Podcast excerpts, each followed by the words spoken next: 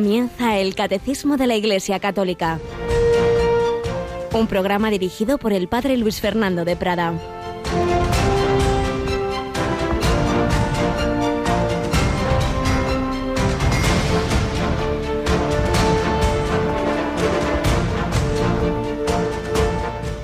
Nosotros hemos visto y damos testimonio de que el Padre envió a su Hijo para ser Salvador del mundo.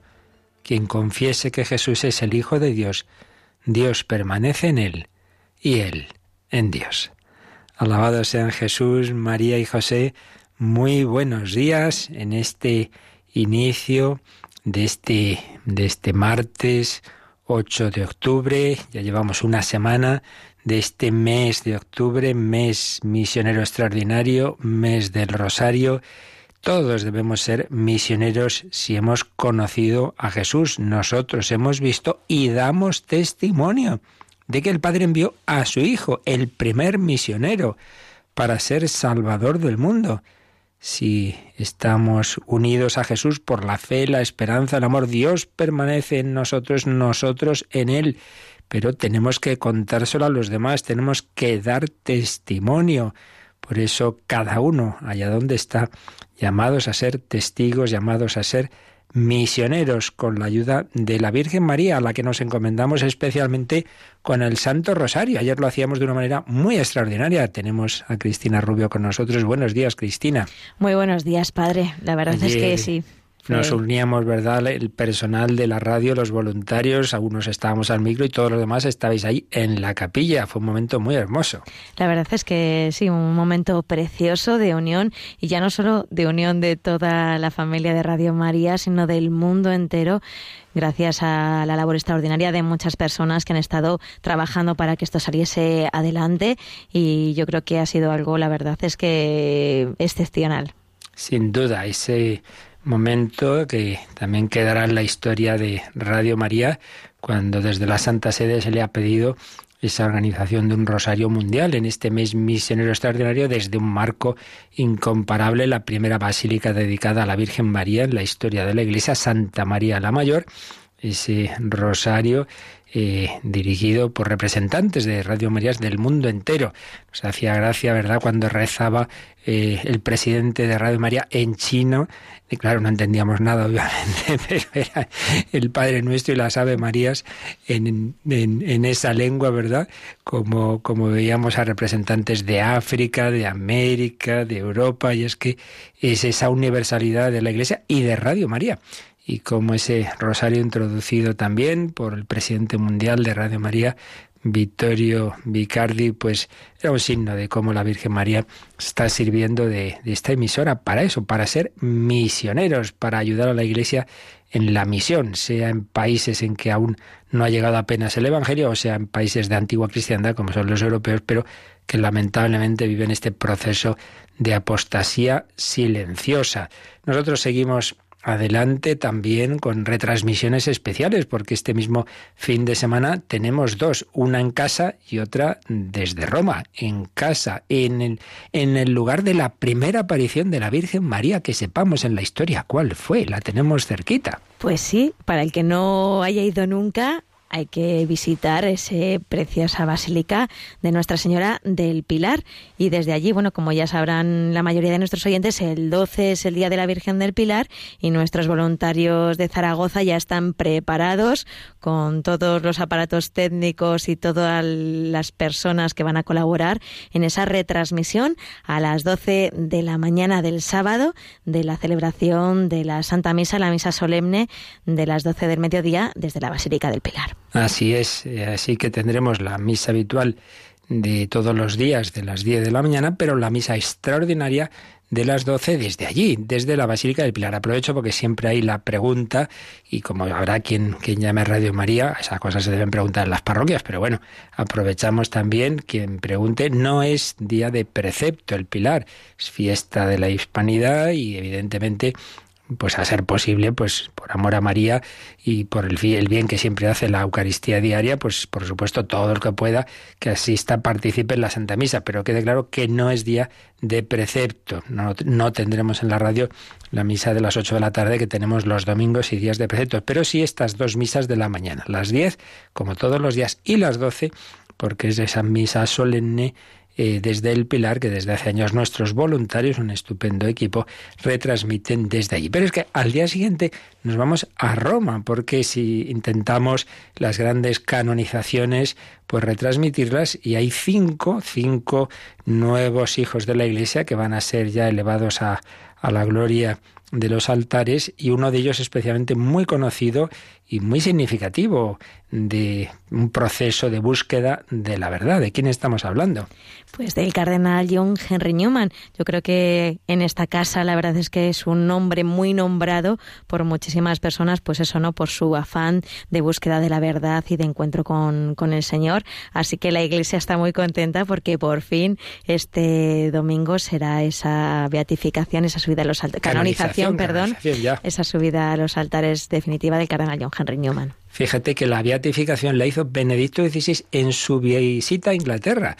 Con un lema tuvo aquel viaje muy bonito. El corazón habla al corazón, porque era una frase precisamente de John Henry Newman. El corazón de Dios habla al corazón del hombre.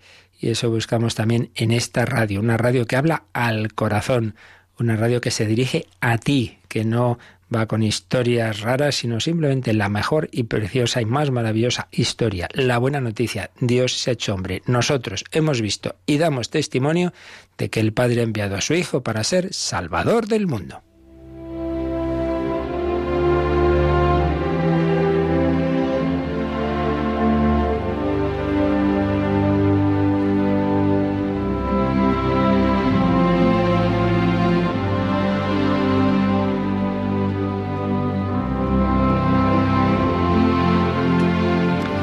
Estamos viendo en esta sección testimonial personajes de la historia de la Iglesia, santos o, en camino, misioneros. Hablábamos los días anteriores de Santa Teresa del Niño Jesús, Santa Teresita de Lisieux, y ella junto a San Francisco Javier son los patronos de las misiones. El primero fue ciertamente San Francisco Javier, Santa Teresita, con ese corazón contemplativo misionero, nos enseña que podemos y debemos ser misioneros con la oración y el ofrecimiento de la vida. Pero Javier, yéndose a lejanas tierras, San Francisco Javier, vamos a hablar de él algunos días con este texto, bautizados y enviados, que ha preparado la Congregación para la Evangelización de los Pueblos y las Obras Misionales Pontificias sobre la misión. San Francisco Javier vivió poco realmente porque se desgastó como San Pablo, entregó su vida, vivió de 1506 a 1552. Eh, él había nacido, como sabemos, precisamente en un castillo navarro que se llama Javier. De hecho, el nombre viene de ahí, Francisco, porque probablemente el nombre que le pusieron era Francisco en honor de Francisco de Asís. Pero lo que solía pasar, Francisco de Javier, como Ignacio de Loyola, etc. Conocido como el mayor santo misionero de la época moderna, como San Pablo lo fue del primer milenio.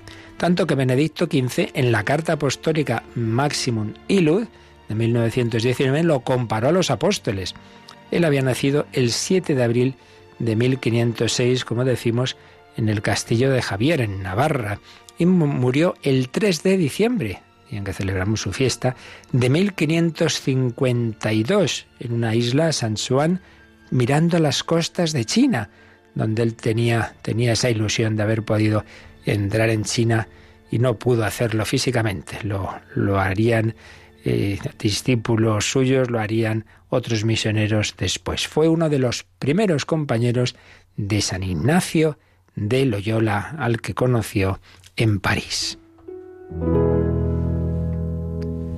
Y fijaos que hubo un día eh, glorioso para la historia de la Iglesia en España, y es que fue canonizado por Gregorio XV en 1622 junto con Santa Teresa de Jesús y San Ignacio de Loyola. Y además un santo italiano, San Felipe Neri.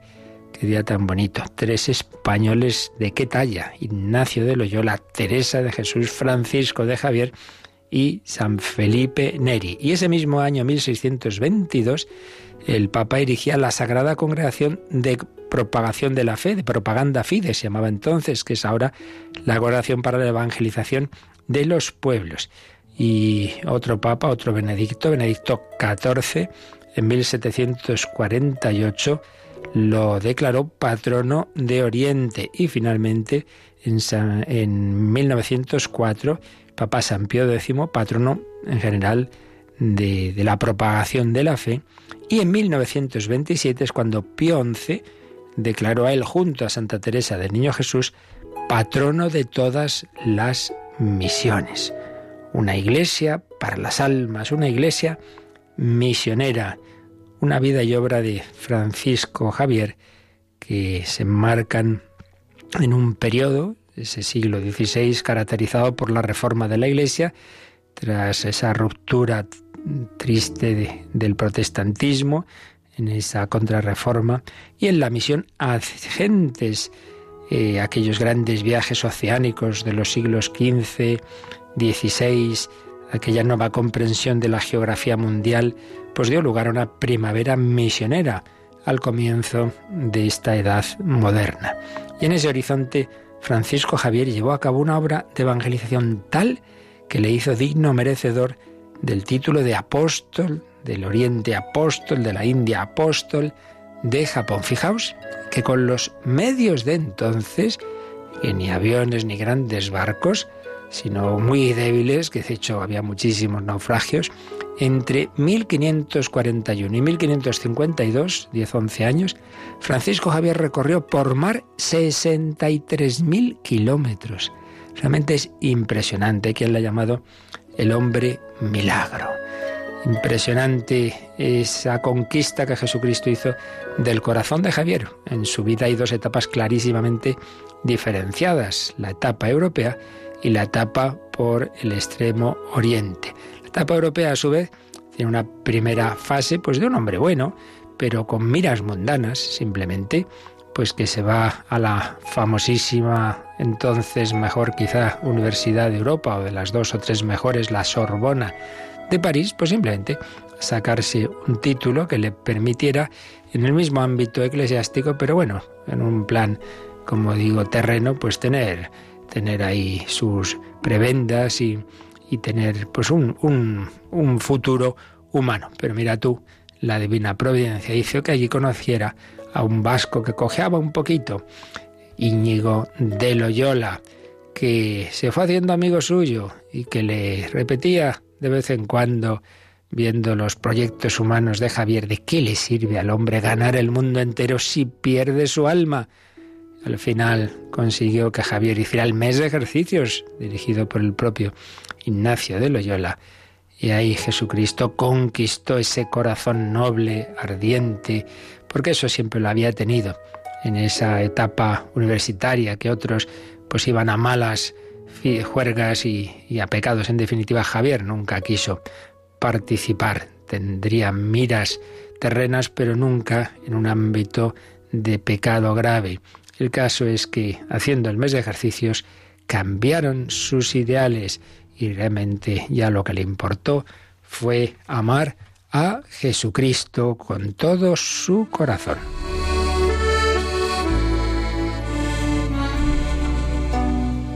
Y así se va a unir a Íñigo de Loyola, un pequeño grupo de hombres enamorados de Cristo que allí en París hacen unos votos, quieren seguir a Jesús en pobreza, quieren unirse en ese espíritu que tendrían los apóstoles, seguidores de Jesús. Aún no sabían en qué iba a desembocar todo y poco a poco pues desembocó en la fundación de una nueva orden religiosa.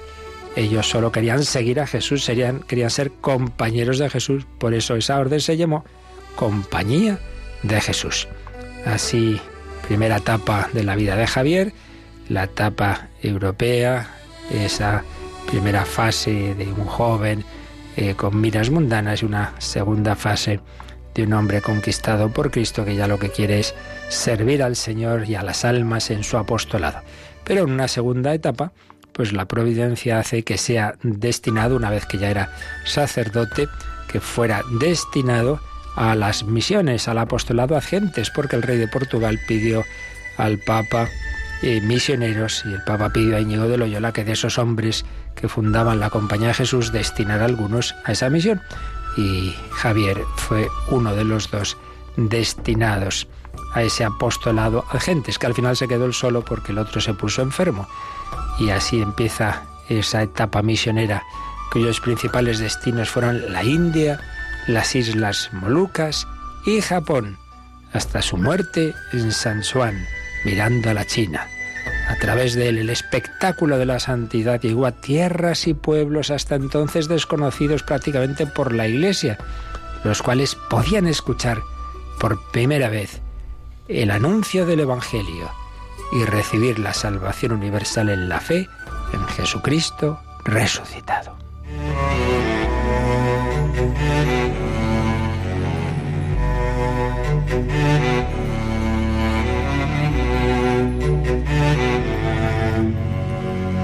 Pues quizá a nosotros no nos llame el Señor a irnos tan lejos, pero allá donde estés, también puedes decir una palabra, puedes dar testimonio, por supuesto, orar y ofrecer tu día a día para que todos los hombres conozcan al único Salvador de ayer, hoy y siempre, el Hijo de Dios hecho hombre, muerto y resucitado por ti y por mí.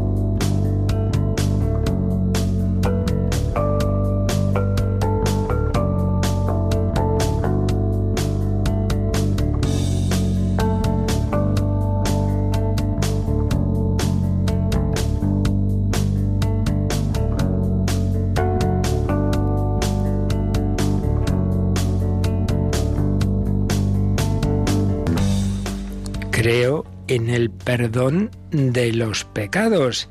Vamos a entrar hoy en una nueva parte del credo que nos va explicando el catecismo de la Iglesia Católica. Recordemos cómo estamos en esa primera de las cuatro partes del catecismo, lo que creemos, lo que celebramos, lo que estamos llamados a vivir y lo que oramos. Primera parte, lo que creemos, la profesión de la fe, vimos que es la fe y estamos viendo el credo el, eh, que el catecismo va siguiendo el credo apostólico unido y ampliado por el credo de Nicea Constantinopla. Estamos en el capítulo tercero del credo. El credo tiene esas tres partes basadas en las tres personas de la Trinidad. Creo en Dios Padre, y ahí vimos la creación, pecado original, que es el hombre. Creo en Dios Hijo, en Jesucristo, y ahí vimos pues quién es Cristo, todos los misterios de su vida, pasión, muerte, resurrección, lo que es la redención María, Madre de Cristo, etc. Y creo en el Espíritu Santo. Después de hablar de esa persona divina, estamos viendo también las obras del Espíritu Santo. Y está el credo, es con estas tres partes, a su vez articulado en doce artículos. El 8, el artículo 8, que es el que el, el, primero de esta tercera parte del credo es creo en el Espíritu Santo. Y el 9, creo en la Santa Iglesia Católica. Nos ha llevado bastante tiempo este artículo porque no solo hablamos de lo que es la Iglesia, su origen, sus nombres, si cómo es pueblo de Dios, cuerpo de Cristo, templo del Espíritu Santo, las notas o propiedades, una santa, católica, apostólica, pero es que luego vimos los fieles de Cristo, la jerarquía, los laicos, la vida consagrada y la comunión de los santos. Y ahí en esa comunión de los santos nos hemos detenido también en María, Madre de Cristo y Madre de la Iglesia. Ahí completábamos lo que habíamos visto sobre la Virgen María en la segunda parte del credo, la parte que nos habla del Hijo de Dios y de la Encarnación. Ahí vimos las principales verdades sobre María, su virginidad, su concepción inmaculada, su maternidad divina, pero en, en, esta parte, en cambio, hemos visto ese otro dogma, María asunta los cielos en cuerpo y alma, y esa otra verdad de la tradición y del magisterio ordinario de la Iglesia, que es la relación de María con nosotros, con los fieles, con la Iglesia. Pues bien, esto es lo que terminábamos el otro día y entramos en el artículo 10 después de decir creo en el Espíritu Santo y creo en la Santa Iglesia Católica, ¿qué decimos en el símbolo apostólico? Creo en el perdón de los pecados. Luego nos quedarán otros dos artículos, ya de tipo escatológico. Creo en la resurrección de la carne y creo en la vida eterna.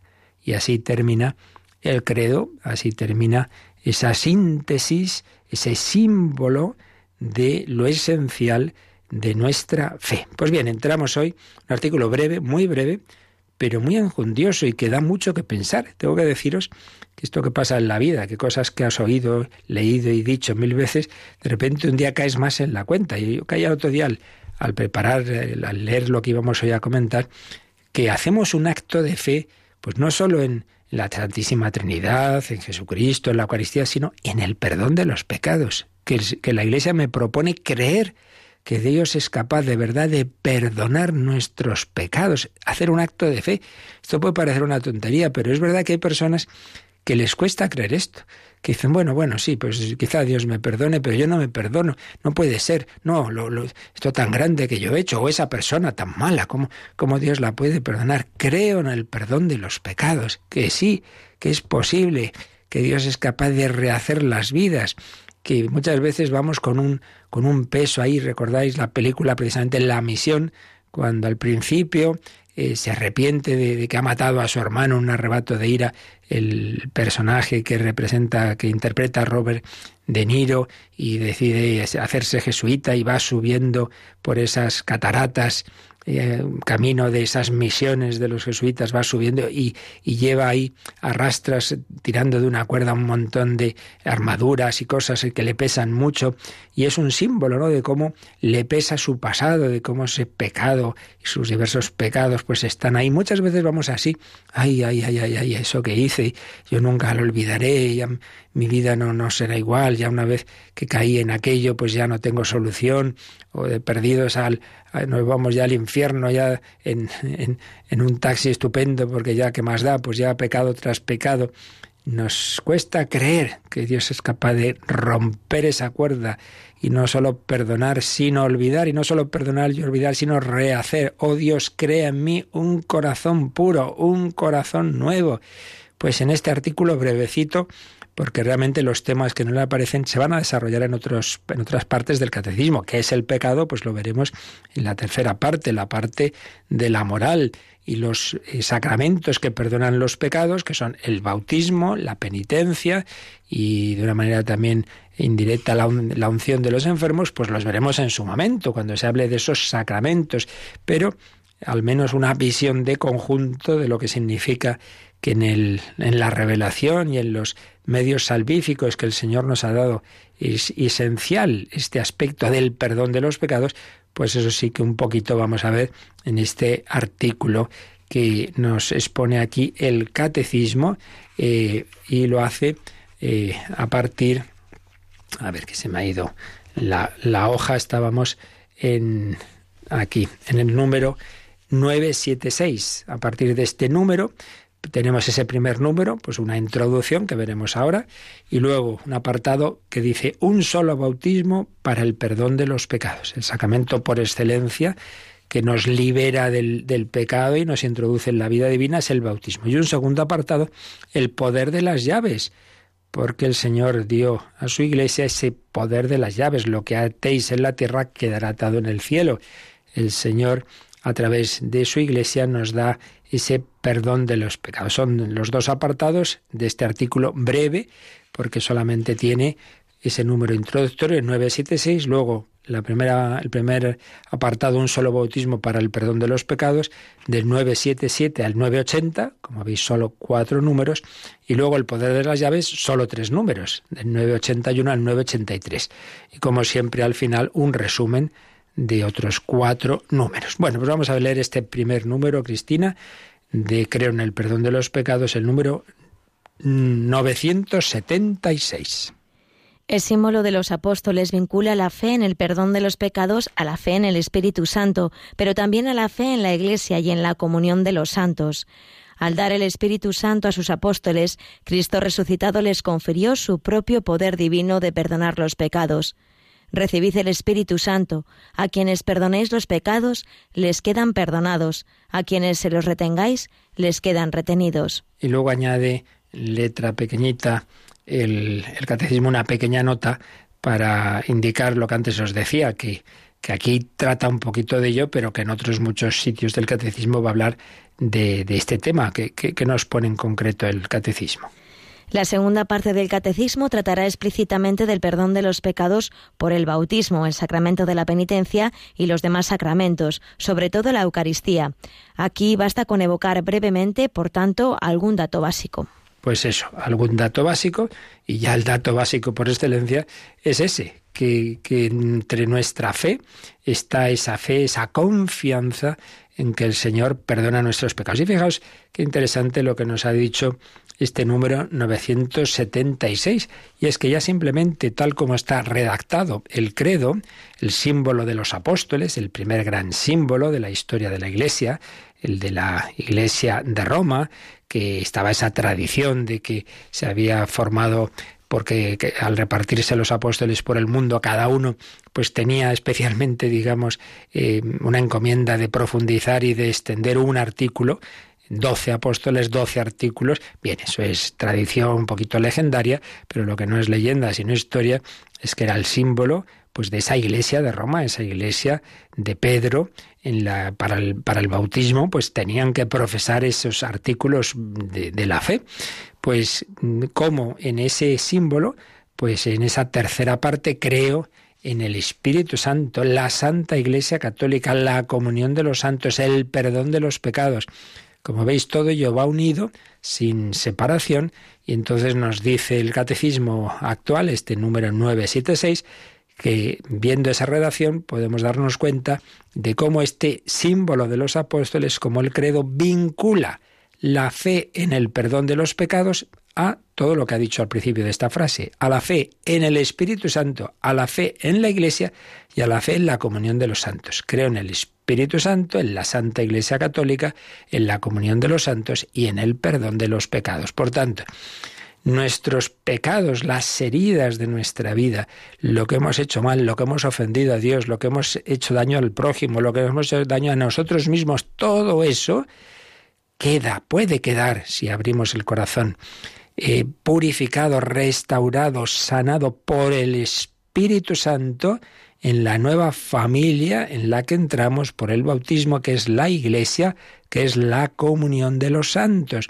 porque la Iglesia no es solo la Iglesia terrestre, sino esa familia, esa comunión de los de que ya están definitivamente con el Señor en el cielo y los que están en esa en esa previa, en esa sala previa de espera, por así decir, de la purificación del alma, el purgatorio, pero que son ya, que están ya salvados, comunión de los santos en la Santa Iglesia Católica, fruto de la efusión del Espíritu Santo, que a su vez es fruto de esa redención de Jesucristo al que ha enviado el Padre. El primer misionero es el Hijo Eterno, tanto amó Dios al mundo que le envió a su único Hijo. El segundo misionero es el Espíritu Santo. El Padre y el Hijo nos envían al Espíritu Santo que transforma nuestros corazones, como transformó los de los apóstoles en Pentecostés. Ahí estaba la Virgen María orando con ellos.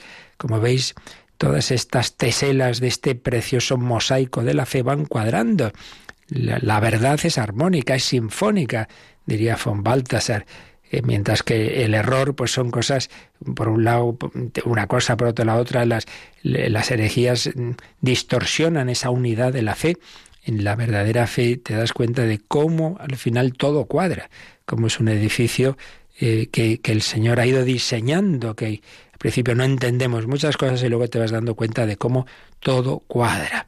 Y nos cita el catecismo esa escena tan importante que aparece en el capítulo 20 del, del cuarto Evangelio, Juan 20, 22, 23, cuando eh, en la tarde, noche del día de Pascua, Jesús resucitado, se aparece a los apóstoles, ya son solo once, ya no está Judas, se aparece a los apóstoles en el cenáculo y les dice, recibid el Espíritu Santo.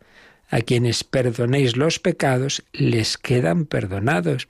A quienes se les retengáis, les quedan retenidos.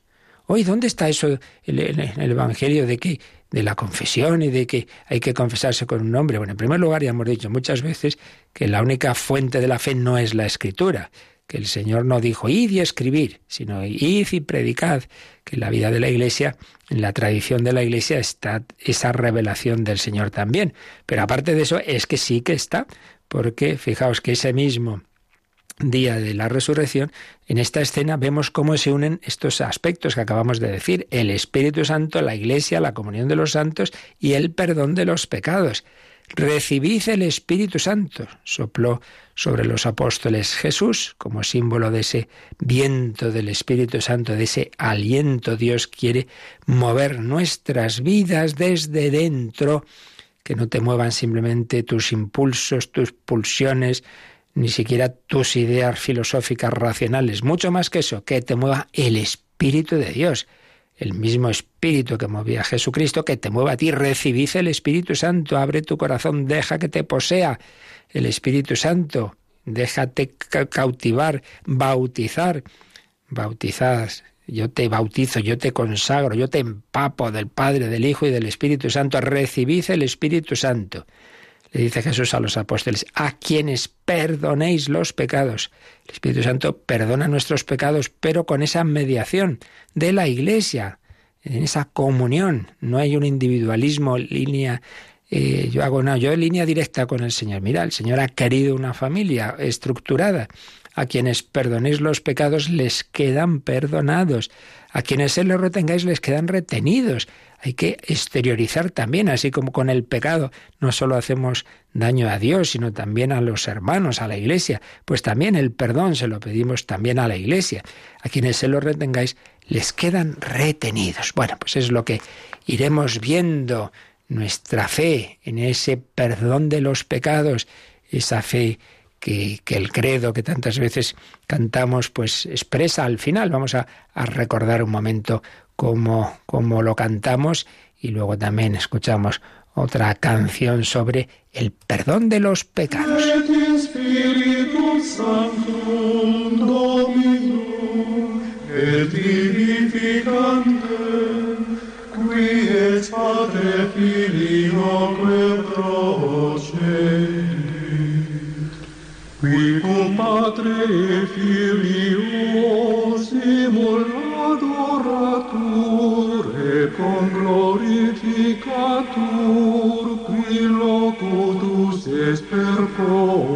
live.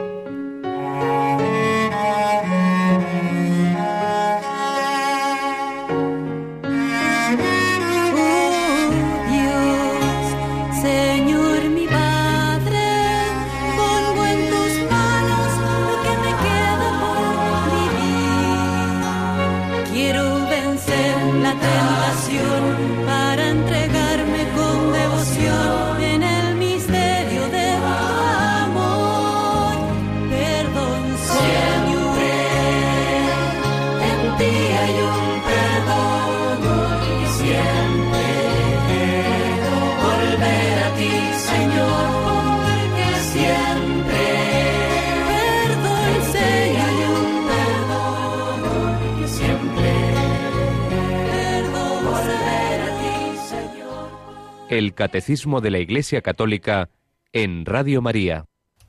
En ti siempre hay perdón.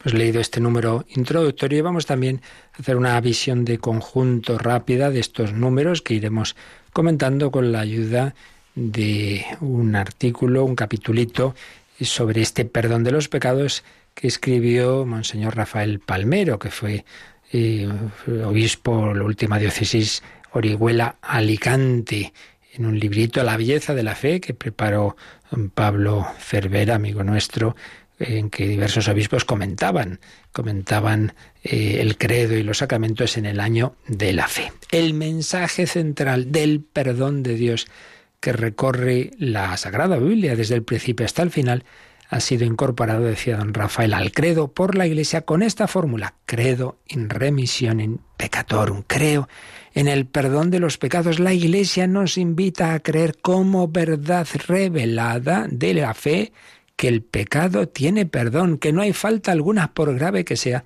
que no pueda perdonar la Iglesia. Leeremos un número del catecismo donde se recoge otro catecismo, catecismo romano de hace siglos, donde se decía, no hay nadie tan perverso y tan culpable que no deba esperar con confianza su perdón, siempre que su arrepentimiento sea sincero.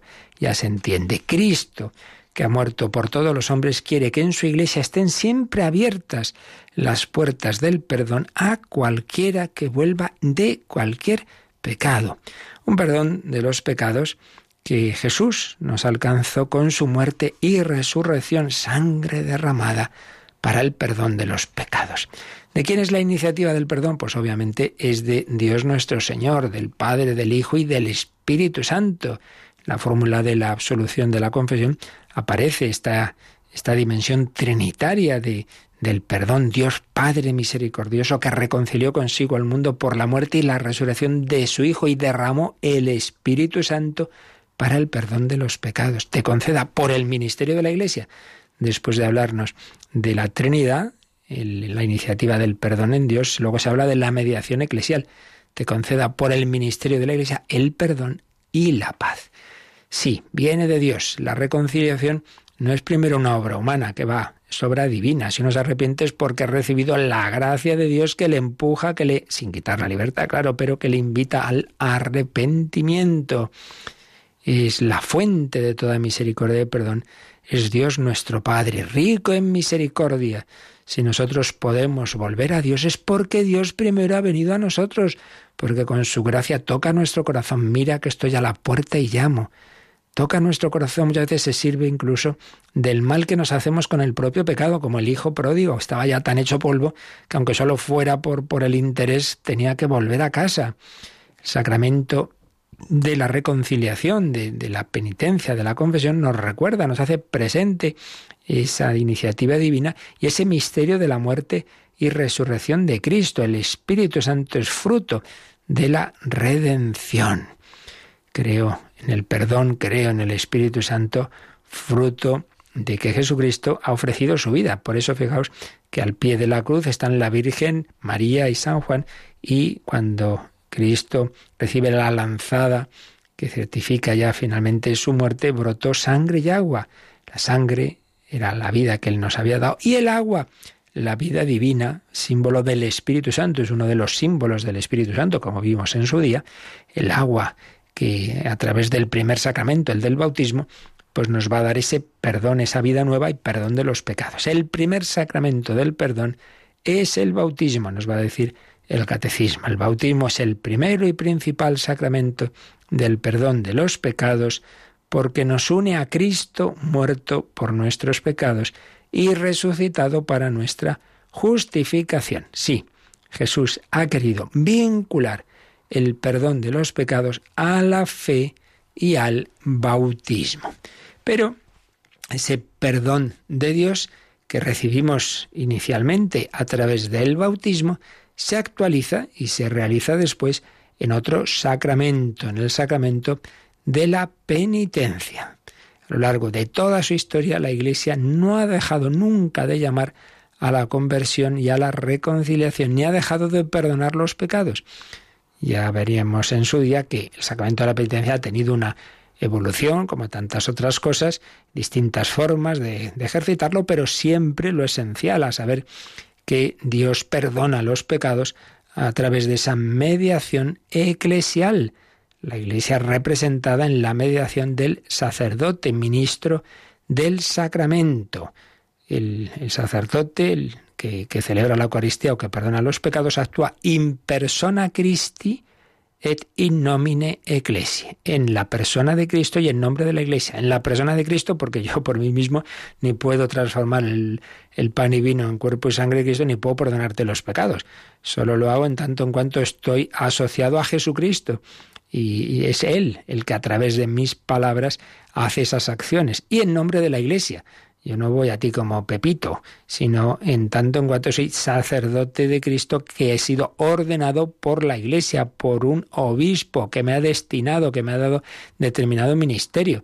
Por eso es tan triste que haya ministros de la Iglesia ordenados por la Iglesia, luego lo que hacen es criticar a la Iglesia y a ir a su aire y decir cosas contrarias a la propia doctrina de la Iglesia. In persona Christi et in nomine ecclesia. La conversión acontece en el corazón del hombre, pero no queda en esa interioridad. Así como el pecado hace daño a todos, también la conversión y el arrepentimiento necesitan expresarse, plasmarse en obras. El pecador que se alejó de la Iglesia por su confesión debe manifestar también eh, externamente ese deseo de volver a ella, de volver a Dios y de volver a casa, de volver a la familia de la Iglesia. Ciertamente, el elemento central de, de esa vuelta a casa es la conversión. Es el acto del penitente principal es, es el arrepentimiento interior, ya lo sabemos. Conversión, que significa cambiar radicalmente la actitud del espíritu. En vez de estar mirando a los ídolos de este mundo que nos hipnotizan, les doy la espalda y miro a Dios.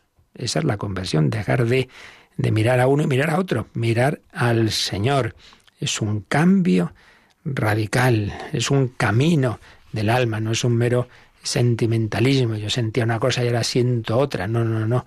Esto da una actitud, una confesión de fe también en la misericordia divina. Mirad, pues si lo olvido en otro momento, a mí me, me ayuda, lo oí hace muchos años, pues que cuando uno vaya a confesar, que se acuerde de que confesar, antes que confesar pecados, es confesar que Dios es bueno, confesar la misericordia divina. Padre, confieso en primer lugar en estos 15 días los regalos que me ha hecho Dios, el amor de Dios, confieso que Dios es bueno y confieso también que yo no he sido bueno y por eso me arrepiento de esto y de lo otro. Confesión de fe en la misericordia de Dios, en una historia de salvación que se está realizando en mí, de la que este sacramento forma parte, una confesión de alabanza, de reconocimiento, de gratitud al Señor de la Misericordia. Dice don Rafael Palmero, la confesión ha de ser a la vez de alabanza, de pecados y de fe. Confesio laudis, confesio peccatorum e confesio fide. Confesio laudis, confesión de alabanza, alabo a Dios, confesio peccatorum, confieso mis pecados y confieso la fe en que Dios me los quiere perdonar. Confieso fide. Confesión, arrepentimiento, perdón de los pecados. Ojo, recuerdo también un profesor, se me quedó grabado, en la, que decía en la confesión, no voy a encontrarme con mis pecados, con mi debilidad, voy a encontrarme con la misericordia de Dios desde mi debilidad, desde mis pecados. En efecto, el sacramento, como todo sacramento, no se centra en mí, no se centra en el pecado, sino en Cristo. Ese Jesús que perdonó al buen ladrón, a la adúltera, a la samaritana, mm, al, al, paralítico, me quiere perdonar ahora a través de este sacramento. Voy a encontrarme con Él. Principal preparación es la fe de quien me espera ahí. Jesús se me da en esa forma que da el sacerdote en la comunión, pues también Jesús se me da en ese perdón, en ese yo te absuelvo. El sacramento no se centra en mí, en mi pecado, sino en el, amor de Dios, en su misericordia, que es más grande que mi pecado. Pero, ciertamente, desde mi debilidad, desde reconocer lo que ha hecho, Padre, pecado contra el cielo y contra ti, luego recibo ese abrazo del Padre.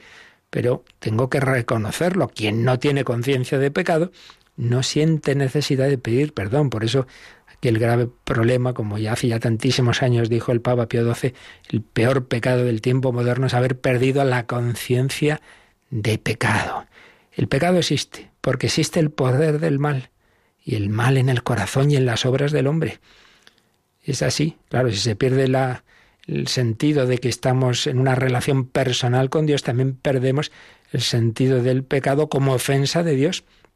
Pero el pecado tiene una triple dimensión, bueno, y más si queremos, rechazo de Dios, dimensión religiosa, rechazo de los demás, dimensión social y eclesial, y podríamos añadir también rechazo del mundo creado, el daño también a nuestro ambiente, y rechazo negación de uno mismo, dimensión personal. Y ese perdón de los pecados nos viene, hemos dicho ya varias veces, a través de esa mediación eclesial y sacramental.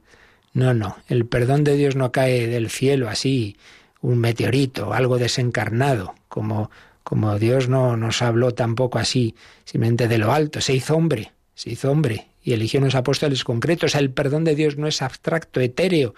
No, no. Requiere un diálogo, una intercomunicación personal, como en toda reconciliación, un diálogo de salvación. Y ese diálogo se hace con el sacerdote que actúa en nomine, in persona Christi et in nomine ecclesiae. Solo se considera de verdad perdonado quien tiene la seguridad de que su ofensa ha sido conocida y valorada y a pesar de todo perdonada. Pecado es ofensa y separación de Dios, pero también ofensa y separación de la Iglesia, pues a su vez el perdón es de Dios, pero con ese diálogo reconciliador entre el pecador y la Iglesia.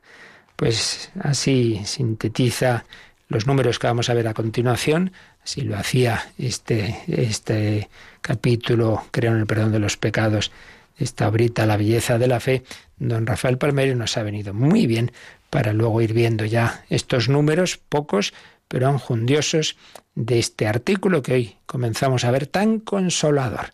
No hay pecado, por grave que sea, que Dios no pueda perdonar. El gran medio que usa el maligno para separarnos de Dios es siempre la desesperanza, el desánimo, el desaliento. Tú ya no puedes, ya no tienes solución. ¿Para qué? Tú eres distinto que los santos. No, no, no. De eso nada. Todos estamos llamados a la santidad. Tú también. Y si tienes muchos pecados, pues recuerda, al que mucho se le perdona, mucho ama. Bueno, pues nos quedamos pensándolo, agradeciendo a Dios su misericordia y también si tenéis alguna consulta de este u otros temas, algún testimonio, podéis hacerlo ahora.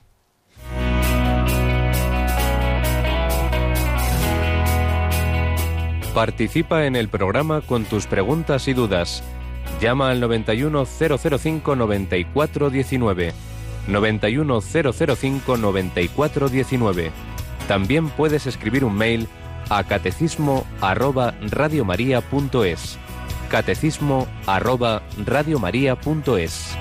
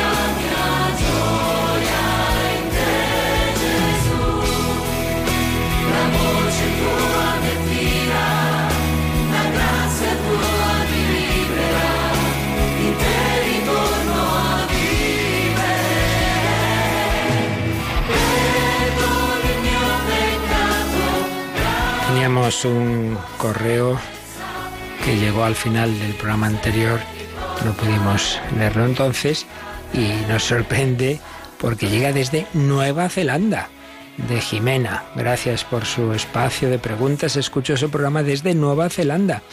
¿Qué le respondemos a quienes nos acusan de usar talismanes porque llevamos escapularios o colgamos rosarios en nuestro espejo retrovisor, etcétera? Bueno, está bien la pregunta porque la moneda verdadera y la moneda falsa se parecen mucho, ¿verdad? Entonces, a veces podemos confundir pues lo que aparentemente puede parecer igual y es completamente distinto. ¿Cuál es la diferencia entre nuestros signos, un escapulario, una medalla, un rosario o un talismán. Pues en el caso del talismán y en cualquier otra cosa, digamos, de tipo mágico, pues uno piensa que meramente el hecho de tener ese objeto en sí mismo produce ya un determinado resultado. Pues un poco eso es la magia, ¿no? Hago esto y ya está, va a pasar tal cosa. Como esas cosas que a veces si usted reza esto no sé cuántas veces, pasará tal y si no, pasará cual. Claro, pues eso desde luego no es nuestra fe. Nosotros siempre que hablamos de oración, de una determinada práctica, de una novena o de un signo de ello, lo que queremos decir es que presentamos, presentamos esa oración, ese deseo al Señor, pero sabiendo que luego el Señor es Él el que decide. Entonces es una expresión de nuestra confianza, de nuestra oración de petición, pero no como si yo echo una moneda en una máquina, entonces ya va a salir tal cosa. Pues no, no es así.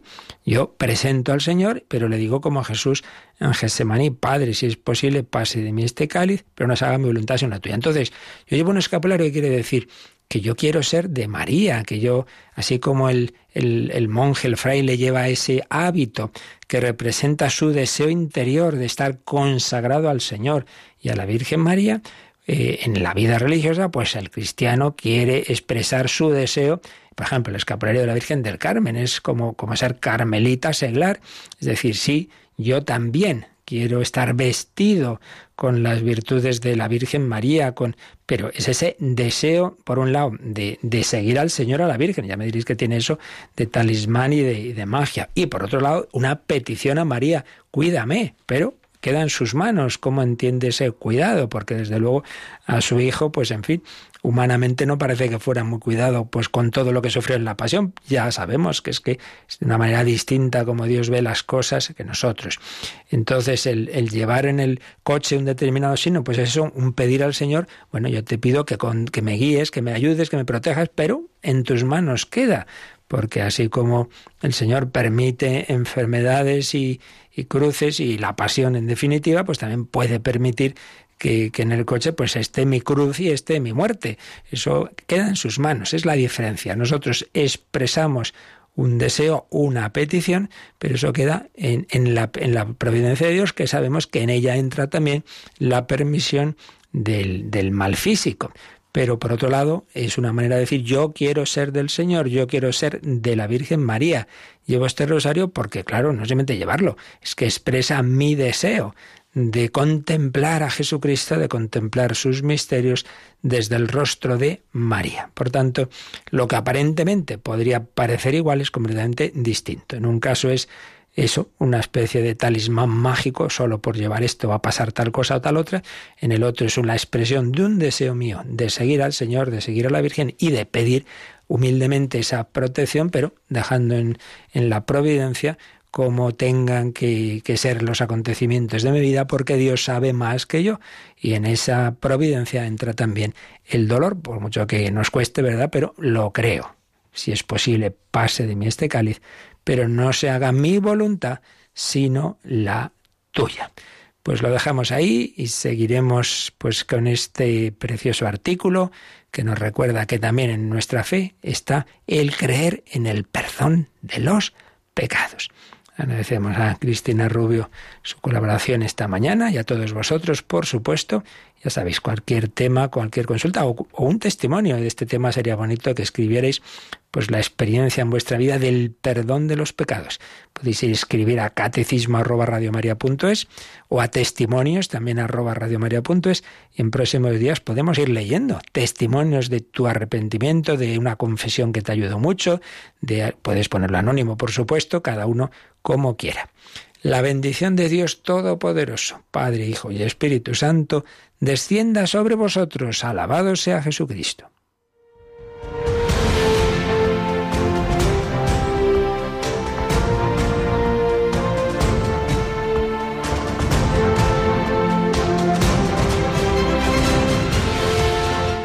Han escuchado en Radio María el Catecismo de la Iglesia Católica.